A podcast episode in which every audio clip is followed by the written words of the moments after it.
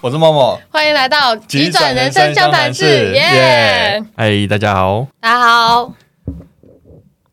哔哩哔哩，说哦，我们这集没有要讲话，好玩就没有。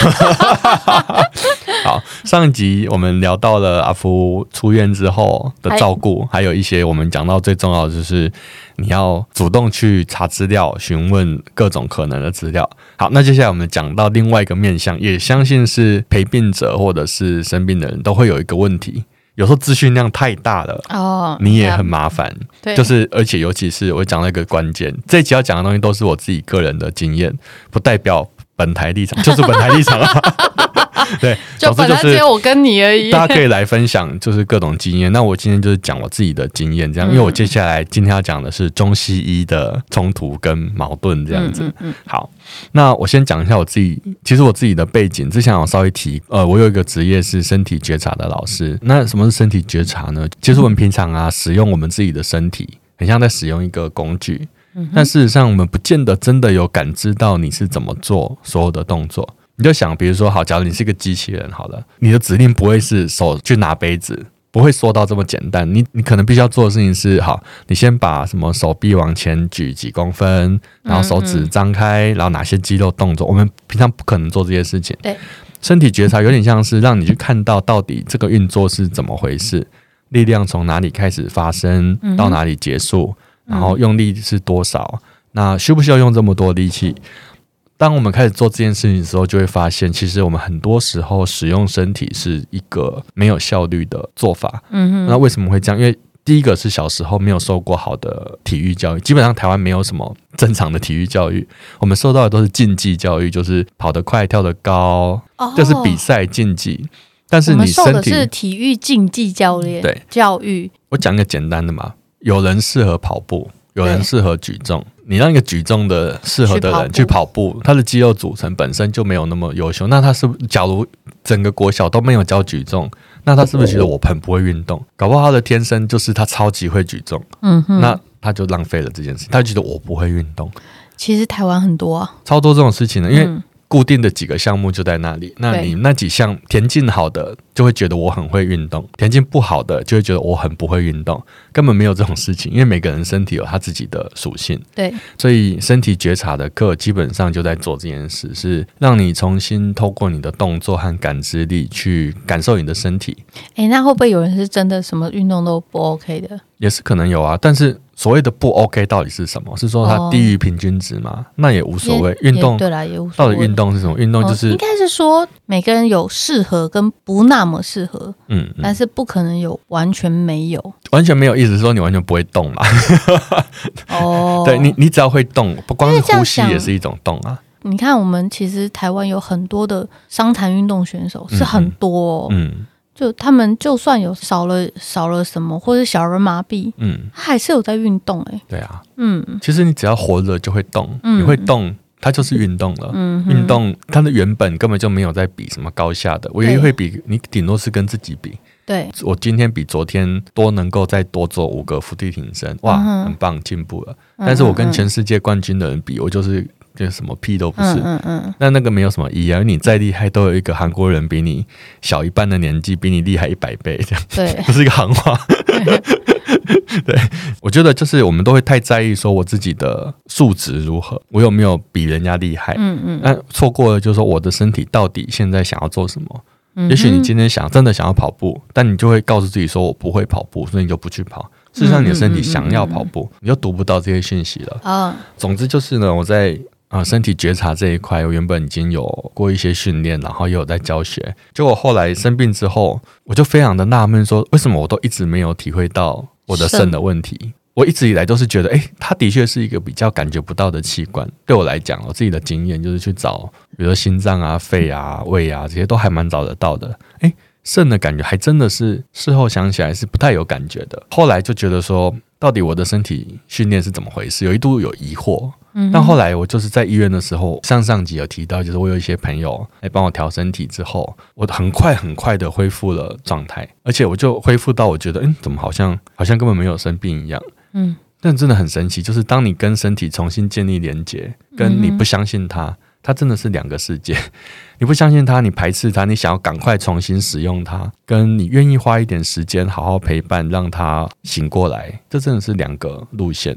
嗯哼，那我那个时候很幸运，是有一些朋友有一些帮助，然后还有自己的过去的训练，让我重拾了身体的感知力。嗯哼，然后那个时候我就觉得，哎，我原本在住院住到就是我讲话讲不出来，然后无法呼吸，很闷。嗯嗯，结果没想到调完那些身体就好了。我去问西医，我去问我的主治医生，说我这样呼吸不顺啊，喘不过来，怎么回事？他们也不知道。但我后来调完之后好了，嗯，这个真的是很神奇的经验。所以我后来出院之后，我就开始去找我原本学习的这些方法，嗯哼，然后我想说从里面找到一些经验。那个时候还没有洗肾嘛，我们我到后来出院的安排是，我先动了手臂瘘管的手术，嗯，那他要养三个多月才能使用，嗯，那这段时间我就是饮食控制，这样还有药物控制。这段时间我大家都会讲说，就是不要去看中医啊，什么西医都会跟你说，你不要去看中医，因为第一个中药就是很多那种重金属残留啊，然后中药也有一些东西是对你的肾会有伤害的啊，请不要去吃中药。嗯，然后呢，我就真的很乖，我出席真的非常乖，我去看，我真的去看了一些中医，但我跟他们说我不吃药，我只要针灸或者是别的方法这样。然后就后来遇到了其中一个医生，他就跟我说，知道你一定现在很犹豫，到底要不要吃中药。但是我给你看一个报告，这篇报告是那个鉴宝局自己做的，就是国家级的单位自己做的，而且是西医做的报告，研究说洗肾病患吃中药跟不吃中药，它的恢复的那个状态，很明显就是有吃中药的会好很多。好，对。然后这是西医自己拿国家的经费做的报告，而且放在鉴宝局网站上，所以你可以相信。对，很神奇吧？但是他说，那为什么所有的西医，包括我相信你的主治大夫，一定也告诉你不要，绝对不要吃中药？对，那是为什么？因为他们还是有根深蒂固的观念，就是反正我就让你不要吃药。因为很久以前的中医，他们的确是会用到一些不 OK 的不 OK 的药品，但现在不可能，因为。现在只要是有牌的中医，他们用的那种中药，其实都会是经过检验的。废话，这个时代都已经那种已经是很严格的时代了，所以中医本身也几乎都会彼此提醒，就是说拜托不要当这种这种这种 一颗老鼠屎害了一锅粥，因为只要出一个案子，所有中医都全部一起受损。啊！对啊，然后像前阵子，我我我记得我那个时候出院的时候，刚好有一个新闻，就是什么中部有一个什么议员全家。都因为吃了一个中医的中药，全家都中毒，然后都去洗肾还是干嘛的，很可怕。啊，啊是因为他用了早就已经被禁掉的药，啊、他就是自己在那边给搞，就是用了一个早就所有没有中医在用的东西，自以为医术高明，用了那个就是有毒的东西，然后就是啊又来了，又是这种白痴，害死大家。那大家要再讲一次，说中医不要吃。当然我没有要对抗这个舆论，说哦洗肾的人。或肾脏有问题，不要吃中药这件事情，这个东西真的是中西医都讲不定。所以我后来我就决定说，好，回到我的身体感觉上。刚好我遇到那个医师非常棒，他也是说，我跟你讲，我就我还是我我就开药我给你吃，然后你你吃完之后在这里先等等，看身体的感觉怎么样。你如果感觉不舒服，我们就改。可是那个药吃下去会这么快？这么快？他说其实会哦。其实他说，其实不管是中药西药，你吃之后，你身体应该是马上就会有感觉的，真的，哦，应该是很快就会有感觉的。那你可以去感知说，到底这个药我喜不喜欢？你的身体喜不喜欢？很明显哦啊，尤其中药这种味道很重的东西，然后真的有几次就一吃我就哇，这个药这个吃的不舒服，我觉得有点反胃不舒服。哦，那可能太强了，他马上就调，调完再吃没事了。他说好，那你就吃这个，回去吃，如果还是不舒服，拿来跟我换。我让你直接换，我、哦、就遇到了非常好的医生，就是而且我就觉得说，我觉得最后还是回到相信自己的身体的感知。你吃的东西觉得不舒服，它一定有信息。嗯，你不会说哦，这是在排毒或什么？没有，不要不要想这种东西。你真的觉得不舒服，一定提出来。哎、欸，这边呢就不小心要插个题外话，嗯、就是其实我以前有得过癌症，在十七岁的时候。嗯然后呢，那个时候就是长期住院要做化疗嘛。嗯、化疗副作用其中一个就是一直吐。嗯。然后我就是那种吐不停的。嗯嗯。而且我吐真的很惨，他们就都会帮我打一个止吐针。嗯。每一次打进来我就吐。然后打完止吐针就吐。而且是马上哦，零点一秒。哇塞！一注射进来我就哇。那你真的是超级敏感的。对，然后我就想说，不是止吐吗？就吐更惨。但吐完那一次是不是就比较好一点？没有，也没有，没有。哎，我止吐针对我很有效，哎，就一点都没有，哎，然后那个对我来讲，就是打进来的时候，我的血管会痛。哇塞！但但是我们的血管当时是已经被破坏的很惨了。嗯嗯。对，但是它只要，因为我们都是就是那个那个叫软管嘛，吊点滴那个软管。嗯。对啊，然后它只要从那个地方注射进来，我就是整条直接爆爆痛，爆到肩膀。哇。对我，我那个最后我都是打在手背上，手心手背的那个背，然后从那边打进来，就会直接冲到肩膀，是直接哦啪上来，哇！然后我就立马开始吐，吐。然后有一次呢，护士又要进来帮我打，我就说那个是止吐针吗？我不要打那个，那个打进来我就马上吐，然后我就睡觉，睡到一半，我突然那个那个感觉来了，我立马睁开眼睛，他已经止。打进来，而且他那次打，他不是用我的手打，他是打在点滴瓶里面。哇塞，那样我都可以感觉出来。可以啊，其实这其实我觉得真的是可以，而且病人身体会变得非常敏感。嗯嗯，其实你那个感知力有时候，这个我会觉得有时候有些系统不见得是西医或中医，他会告诉你不用在意这么多，但我都觉得无论如何，你回到自己身体的感觉，你你喜欢不喜欢？你身体都知道，包括吃也是啊，嗯、但就是另外一个很大的题目了。嗯哼，嗯，所以对我，所以你止吐真是没有效的，完全没有，只让我吐更惨，好惨哦。对啊，是不是对止吐针过敏？而且还有一次是呃吃了什么东西不新鲜的海鲜吧，嗯，大过敏哇。然后过敏到连头皮都发那个疹子，嗯嗯，然后我就赶快冲去医院，他也给我打止吐针。那你有吐吗？吐啦，有吐了。我不知道他打那个啊，想说我还没有吐，你为什么要帮我打止吐针？对，就打两个针，一个是什么我不知道，反正打两针就对。有一针打进来，我就看不会吧，那个感觉就是就是同一个东西，嗯嗯嗯，对，然后我就。打完了之后就说，你在这边坐一下，嗯、急诊室不都这样吗？对啊。打完了你在这边坐一下，我就吐了。哇塞！对，我对那个东西很敏感。好，因为你的身体的感知力应该是很强的。不知道。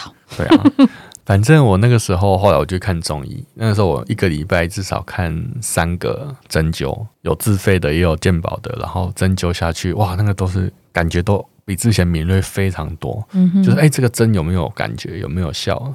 气有没有在走？那些其实都会有感受。对，大家可能听到气会觉得哦，这个是不是有点悬？其实真的还好。你后来你真的稍微有练过，你身体就会有一点气感，然后你就会觉得、嗯、哦，这是理所当然的东西。但那你会越来越敏敏锐啦。嗯，其实到后来真的是发现，好像还是救不太回来，因为肾衰竭它毕竟还是一个累积毒素非常快的状态。嗯，就算饮食很控制，药物也控制，生活也小心。但是毒素排不掉，就是排不掉。对，那就算中医这边可以帮我排掉一些东西，不管是通过针灸还是还是药物，不会有你的身体原本那个器官那么、嗯、就是可能每天原本要排一百，但它可以它可以从我原本可能只能降到只剩下排三排四，嗯，但它可以帮我变成排二十，那也是没有用，对，因为你还是每天累积八十，对对。那后来最明显就是全身就开始痒，嗯哼，我我状我觉得我状况还比较好，我是痒。但是后来痒到睡不着，很痛苦啦。但是一般好像说很多人在这个阶段是吐，也是狂吐，然后不舒服，没有食欲。我食欲还倒倒还都挺好的，好没有变好，但就是一直都还很好。嗯哼，嗯，我觉得中医对我还是有很多的帮助。那我也不会觉得说他们都没有用，而是说，我觉得这个东西是很难的、欸。就是我到现在也没有一个答案，说到底要信中医好还是信西医好。我觉得两边我都有信的部分，也有不信的部分。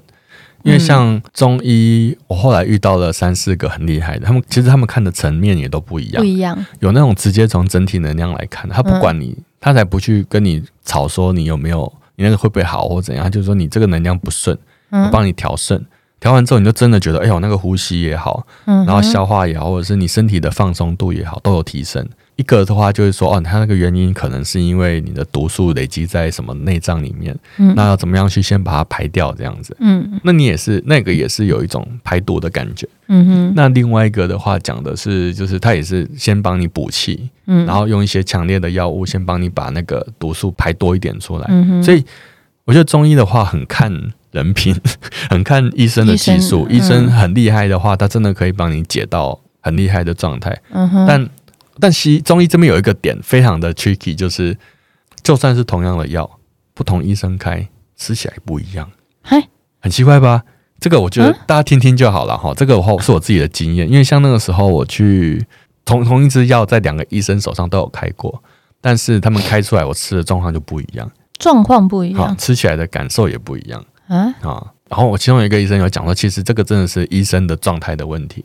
中医非常需要这个人，这是我自己个人的经验和和那个啦。好，大家不要站，就是中医这个人本身的修为，或者是他自己本身的状态。到什么程度，嗯，他才有办法，他的医术才会一起提升到什么状态，他才可以帮你做到什么状态。那有些那种人本身就很烂的，他真的就没有办法帮你做什么。就算他开的药一模一样，扎的针位置一模一样，结果就是不一样。尤其是针灸，尤其针灸非常明显，针灸那种会就是厉害的医生，跟你我几乎后来都扎同样几个穴道，嗯，有几个穴道是一定会扎到的，嗯，但是那个感觉每一个人下针的方式感觉都不一样，嗯，同一个医生不同时候扎感觉也不一样，嗯哼，跟他的这个状态有关，所以我后来得到一个自己的结论，然后大家可以听听，就是中医你就是看这个人他状态好不好，医生如果状态非常好。所以状态好，就是你看他就是那种比较，我们感觉讲我我讲白就感觉比较像有修行的感觉，嗯 哼，比较厉害的中医多半都有在做这件事，就他会去练可能气功或者是武术，或者是至少他会做一些冥想或什么的，就是他会做一些自我的修炼，嗯然后他的心态也会比较是平和的来帮你治疗，他才有办法做出比较好的医术。我觉得中医比较走这个能量这一块，不完全是 know how。我就觉得我自己的经验，然后西医的话就是 know how 会胜于这一块。西医你会看到很多医生都比你不健康。嗯、我之前去做瘘管手术的时候，那个医生每次来摸我的手，说：“医生，你手怎么那么冰啊？” 然后他就说、哦：“我的身体比你们都还烂，相信我。安”他说：“我的身体超烂的，我都不想看医生，因为看医生好贵。好” 靠药。西医其实你会很容易看到说医生本身好像也没有很健康。嗯啊。比如说，这倒是真的，而且他们上班时数那么长，上班时数长，压力大，超多客诉，超多 OK，然后各种各种问题。对，比如说像我妈妈有一次，她去看医生，她医生说咖啡要少喝啊哈，然后就跟他讲说喝咖啡怎样怎样怎样的，不要喝太多，然后自己旁边一大杯咖啡，说 医生那一杯是什么咖啡啊？然后一你们也知道，西医那种抽烟很多的也是一大堆这样子。我觉得相对来讲，西医比较好像不比较不用关心这一块，他们给的药。或是他比较需要的是他知识到哪里，嗯，他知道这个时候要做什么，那个时候做什么，嗯，他经验值是在理性的这一块。但真的，我真的中医很多不理性的部分，就是为什么他就这么厉害？他只要扎这两针就好了，那另外那个扎了十几针没有什么用。哇，你这样讲，因为在中风这一块的话，嗯、也是会用到中医，嗯，但是我听到的只有针灸，嗯，对。然后我在刚回到家里。我有去万方医院，嗯，做针灸，第一次针在头上，嗯，然后而且会夹电这样，嗯，但是一个蛮年轻的女孩子，对，那当下我没有觉得特别有什么不一样，但是我本来就想说，中医本来就是循序渐进，它不会是立马看到结果的，嗯、特别是我们这种病的，嗯嗯，本来也不可能马上看到结果，所以我还蛮认真去了几。一一段时间，但因为后来要排队排太久了，哦，完全懂。对，我那个时候看的三个中医，有两个平均都要等一到两个小时才看得到，然后针又很久，一个一个针会放很久啊，一个是比较快，但总之每次都是也是三四个小时过去。我觉得，哎、欸，那我跟洗肾差不多了啊。第一个，第一个，然后我一个礼拜看三到四次，然后每次都三到四小时，那、不是跟洗肾一样。对啊，对啊，对啊。哦，我后来就养成了在候诊的时候处理工作的这种的的，的技能。后来就是现在在洗肾的时候，就一边处理工作，边洗边处理。对对，反正没事啊。对啊，因为那时候我的三婶，嗯，在我中风之后的一两年吧，他也中风了。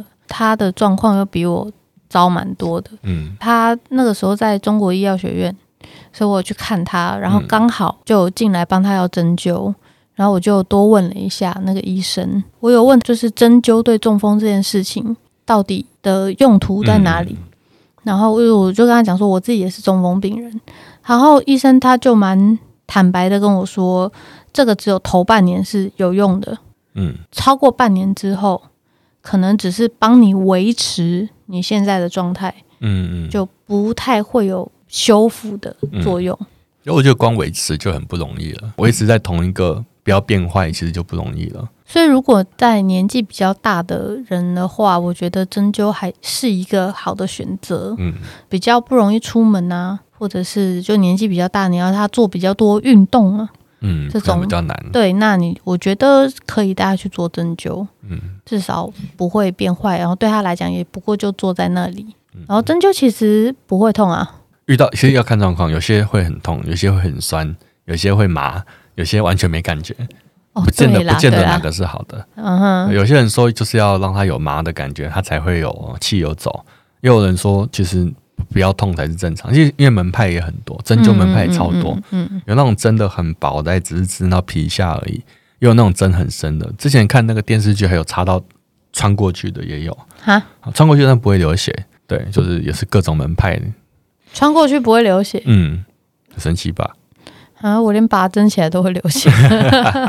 哦，讲到中医，我就想到一件很好笑的事，我之前在住院的时候，就是住到。第一次去住院，住到一半，我不是说我朋友帮我调完身体嘛，然后就觉得哦，就身体就很轻松了。然后他就跟我说：“那你想不想去我的中医那边给他针灸看看？搞不好你可以不要洗肾。”我说：“哦，好啊。”那个时候我就突然对那个自然疗法完全兴趣大开，我就觉得哇，这个真的太强了，太神了，把我从一个感觉快死掉的状态救回原来正常的身体。而且好像还比之前还更通畅，到底是为什么？那时候我很好笑，这件这也是小小的知识时间跟大家讲，就是你住院其实是可以请假的，住院可以请假，可以请假，然后你也可以出去干嘛干嘛，只是要跟医生报备，跟护理站报备时间多长，然后就要去做什么，都要让他们知道。我那个时候第一次住院嘛，很傻，我以为。第一不能离开医院，跟躲监牢一样，对对对。第二就是，我就觉得说我要去外面看中医，医生应该会阻止，他应该会很紧张，会生气，我就怕被骂，所以我就偷偷出去，超好笑。我就偷偷换了衣服，偷偷出去才会被骂，好不好？手上还带着软针。就是手上还扎着针，然后带穿外套，偷偷的出去，然后叫 Uber，哇，冲啊！而且还冲冲到东区，超远的，然后冲到东区去按去去针，而且还等了。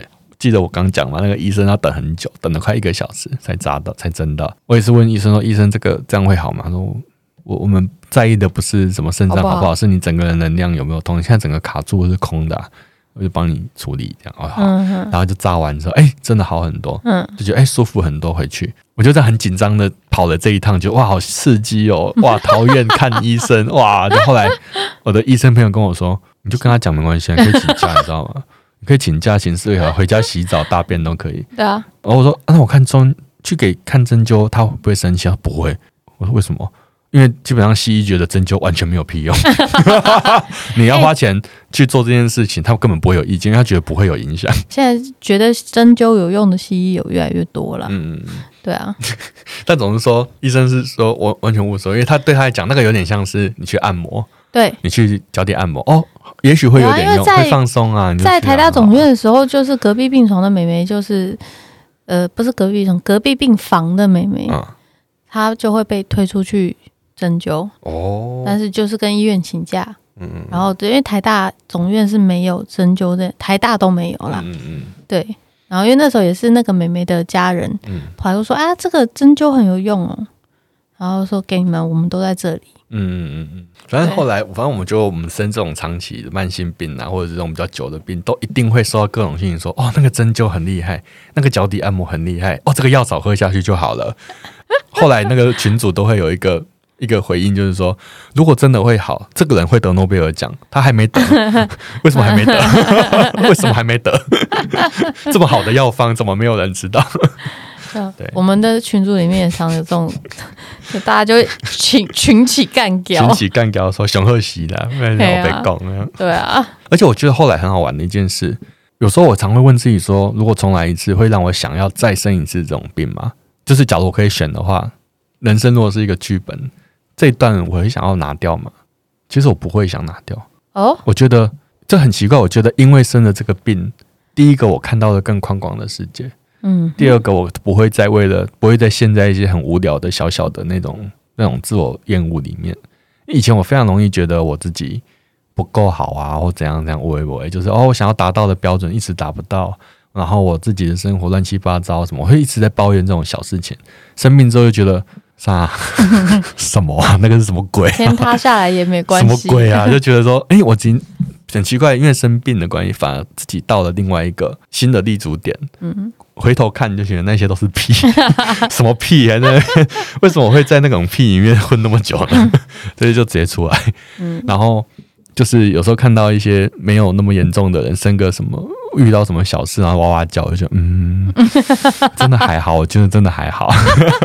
就是当然这是一种奇怪的嚣张的那种状态，但就会觉得说啊，真的我现在就不介意啦，不在意这种事情了。我希望你没有在下次跟下下次，这次就够了。对了，就是。我我我的意思不是说再发生一次或两次，没有，因为听众虽然很多是我的朋友，但是就算是我的朋友，可能也知道不是那么清楚。嗯，其实我十七岁的时候得癌症，十九岁的时候开脊椎，三十八岁的时候脑中风。嗯、对，所以我的层次一直在不停的提高。你已经提到那个 SSR 等级，真的就像猫讲的，你说会想把这些东西抽离我的生命吗？不见得会想要哎、欸。连你都这样觉得？对，就是这么多这么多，你可能要跨很用力跨才跨得出去，可是你学到的东西绝对会比比你失去的东西多。嗯，我很多生命的历练是因为我现在回想起来了，我会这么前二十年我会这么认真用力活，嗯，做这么多事情，真的是因为跟我化疗，然后马上就开脊椎有关。嗯。真的到了脑中风之后，真的是把我的生活拉回另外一个平衡点。嗯，真的是进入了另外一个另外一个层次。嗯，反正这个东西我可以再补充一个东西，就我以前其实本来蛮宅的，就是我也没有出过国，我也很少到处旅行什么的。就我生病之后，哇，我每个月都想要找个时间，找个周末到外县市去玩，而且还疫情呢，哇，我变得很想到处玩，然后我就被我室友嘲笑说：“你以前。”每天都可以跑，周间都可以到处玩，不去叫你带我出去玩都不去。你现在那个生病了，才整天想要到到处跑，那是神经病吗？我说他没办法了。然后上次跟一个医生讲，还是谁，他就说啊，正常的大家都是这样子，生病之后才会想到处跑，生病之前都觉得哦，我还有一辈子可以活，我还有一万年会活，可以活。啊，大家都这样想啊。对啊，所以我觉得生病给我一个最大的、很奇怪的新的认知，就我很明确的知道我是会死掉的。这个是一个听起来像智障的发言，但是 应该说你你会意识到，你会觉得时间原来是有限的，生命很有限，而且真的你不知道哪一天就结束了。你有这个身体，感觉是借来的一个人生，借来的一个体验啊，还有很多事情可以做，哎，你没有没有享受到就结束也很可惜。嗯，所以就会就会想说，变得很用力的想要啊，不是也不是说努力哦，是说我就很想要去多吃一点，多玩一点这样子。嗯我一直生命中，我一直想到一个，我就一直想到一个故事，我想用这个故事来总结今天这一集这样子。他讲说，有一对老夫妻被招待去一个豪华的游轮做一趟旅行，好，然后他们很高兴上，但是又怕说在船上食物很贵，吃不起，所以他们偷偷带了一堆泡面和面包，嗯然后在船上呢，大家在吃饭的时候，他们就哦，我们在房间自己吃，我们有准备食物，要躲在房间里面吃面包啊，吃泡面啊。直到要下船前，那个船长问说：“你们过得怎么样啊？吃得开心吗？”嗯、呃，我们就是都都在吃自己的东西而已。这样哈，可是你们的船票有免费公餐呢，每天都让你们吃到饱的。然后他们就哈什么？可是我们要下船了。嗯，你知道我常常会有这种这种这种警惕，就是说，其实你生命中已经很丰富了，有很多东西在你身边。其实也许你知道，但是你就囤积着你，或者是你。没有去看到他们，嗯哼，你生命中有很多很多宝物都唾手可及，就在你身边，嗯，然后你只是没有意识到或没有去用他们，对，那你还是要下船的，无论如何你都是要下船的，或者说像玩一个游戏，我玩游戏更，我觉得刚刚有一点太鸡汤了，有另外更简单，就是像我们玩游戏也是啊，那种 RPG 型的游戏，你这样玩一趟，其实你可以做的是非常多，有主线有支线嘛，还有一堆隐藏的任务嘛，嗯，当然我们会希望说玩一次就全部都玩到，但有时候没办法。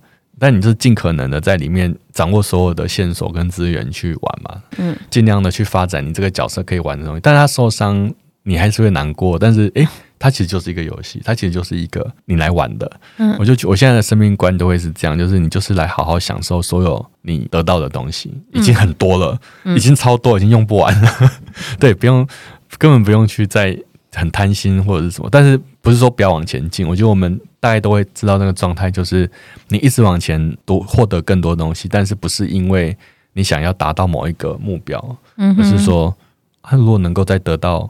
更好的，我我我可以再享受的更多，那为什么不要这样？对，以前小时候会觉得享受是一个很很自私的，很很就是会扣到会扣掉某一些扣打这样子，但现在会觉得没有，你那个越玩会越多，只是因为你没有看到。你愿意玩的这个，你愿意接受这个好处，你就会再看到更多，嗯，只会越来越多而已，嗯嗯，对啊，就觉得很很幸福，所以我觉得生命之后反而变得很幸福，真的莫名其妙。好了，我们就在这一集，就在这种奇怪的结尾结论之中，大家下周见哦，下周见，拜拜。哎，没有下周，不是下周，十天后见，拜拜。